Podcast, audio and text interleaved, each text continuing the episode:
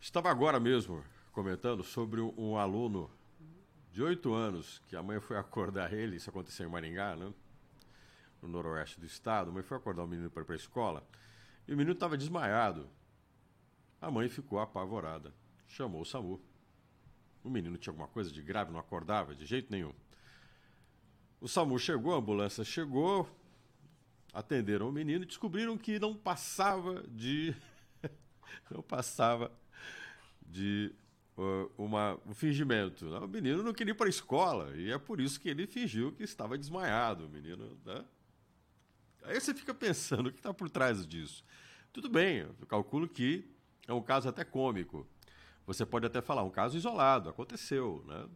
Mas quantas pessoas, quantos alunos, quantas crianças, quantos adolescentes que têm que ir para a escola, não passou pela cabeça já a seguinte ideia: e se eu me fingir de morto, sei lá, tive um desmaio, né? e me livrar da aula?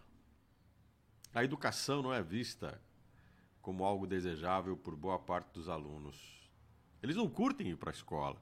Eles consideram que a escola é quase que um sacrifício, é como se eles tivessem que pagar uma pena. Eles estão cumprindo ah, uma pena em um presídio, são presos que passam ah, a noite em casa e de dia vão para a prisão.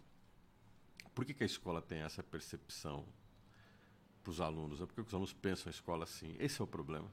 A escola tem que discutir mais a vida das pessoas. A escola tem que ser mais intensa e ter uma relação entre ciência, conhecimento, consciência, cotidiano, despertar as pessoas para perceberem que ciência, conhecimento e educação têm a ver com a vida delas, com quem elas são.